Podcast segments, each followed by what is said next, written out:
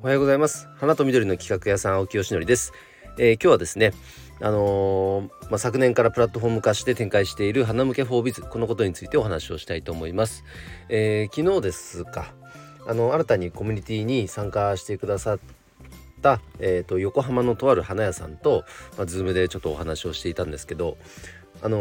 ー、まあ、ギフトをね中心にやってる方だったのでじゃあ是非花向けも使ってもらいたいですってお話をしたら「あこれすごくいいですね。めちゃくちゃいいじゃないですか。僕男性だったんですけどあの例えば花向けを通じて取りまとめ金額が20万30万になったらその金額を使ってどうやって装飾するか。もうそんなこと普段なかなかできないからめっちゃ楽しいですその仕事って言ってくれたんですね。すごく嬉しかったですね。で一方でなんで他の花屋さんもっと使わないですかね？ぐらいのあのテンションでお話ししてくださってもう結構前のむりだったんで僕はもうぜひじゃあ横浜界隈の案件はねどんどん獲得してくださいねとかもう日産とかあのベイスターズとかもうそういうでかいとこ頼みますみたいな話をしたんですけど、ま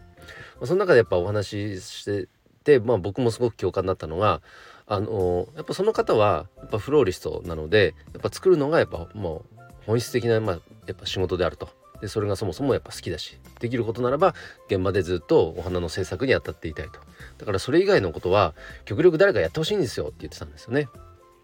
僕はこの考え方すごく好きであの一人で全部ねできる人なんて、まあ、基本的にはいないしいたとしてもその分時間って当然かかるわけですから、まあ、花屋さんで言えばやっぱり本質的な仕事っていうのはやっぱお花の制作ですよね。このデザイン制作。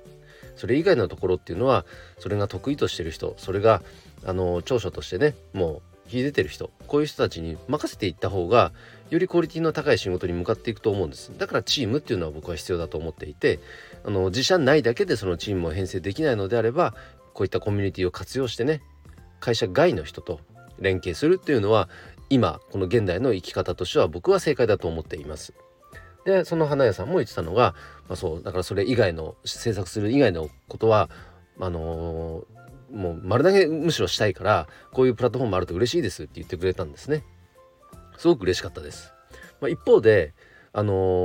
ー、この業界あるあるだし他の業界でもそうかもしれないですけどあこれ良さそうだなと思ったものをパクってねこっそりとパクって自社サービスかのように展開する人っていっぱいいるんですよ。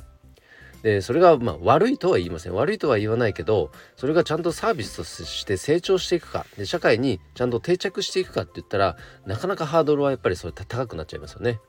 特に花屋さん規模の、まあ、事業者僕も含めてですけどあの、まあ、1人2人とかもすごく本当小規模事業者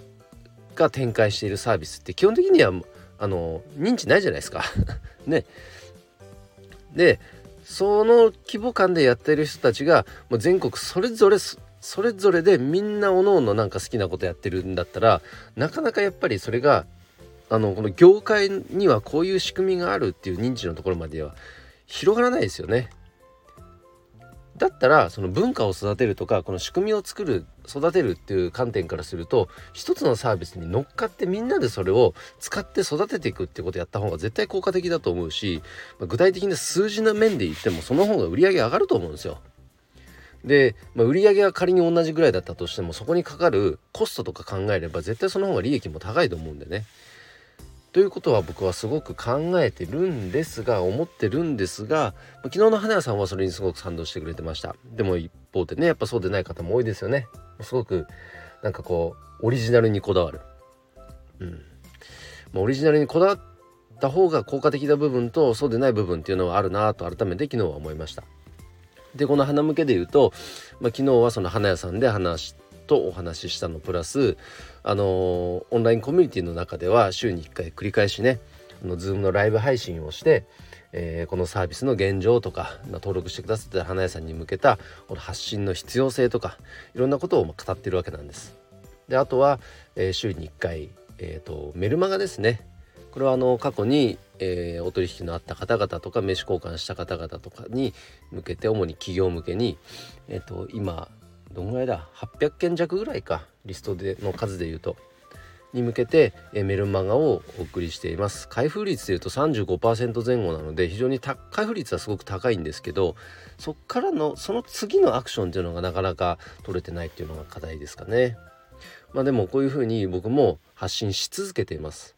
そうするとようやく少しずつ問い合わせが来るようになっていくのであのよっぽど大手でねもう大きな予算をかけてあの広告宣伝打たない限りはやっぱ地道にそういうことやっていくしかないかなと思ってますのであのこれをもし聞いていただいている花屋さんであのその花向けサービス使ってみたいっていう方はお問い合わせいただきたいですしそもそもそれってどういうサービスなのっていう方も含めてね気になる方は、えー、ご連絡いただけると嬉しいです。えー、ということで今日はですね展開している花向けフォービズこれについてお話をさせていただきました、えー、今日の配信は以上で終わります。今日も一日頑張ろう。青木よしのりでした。バイバイ。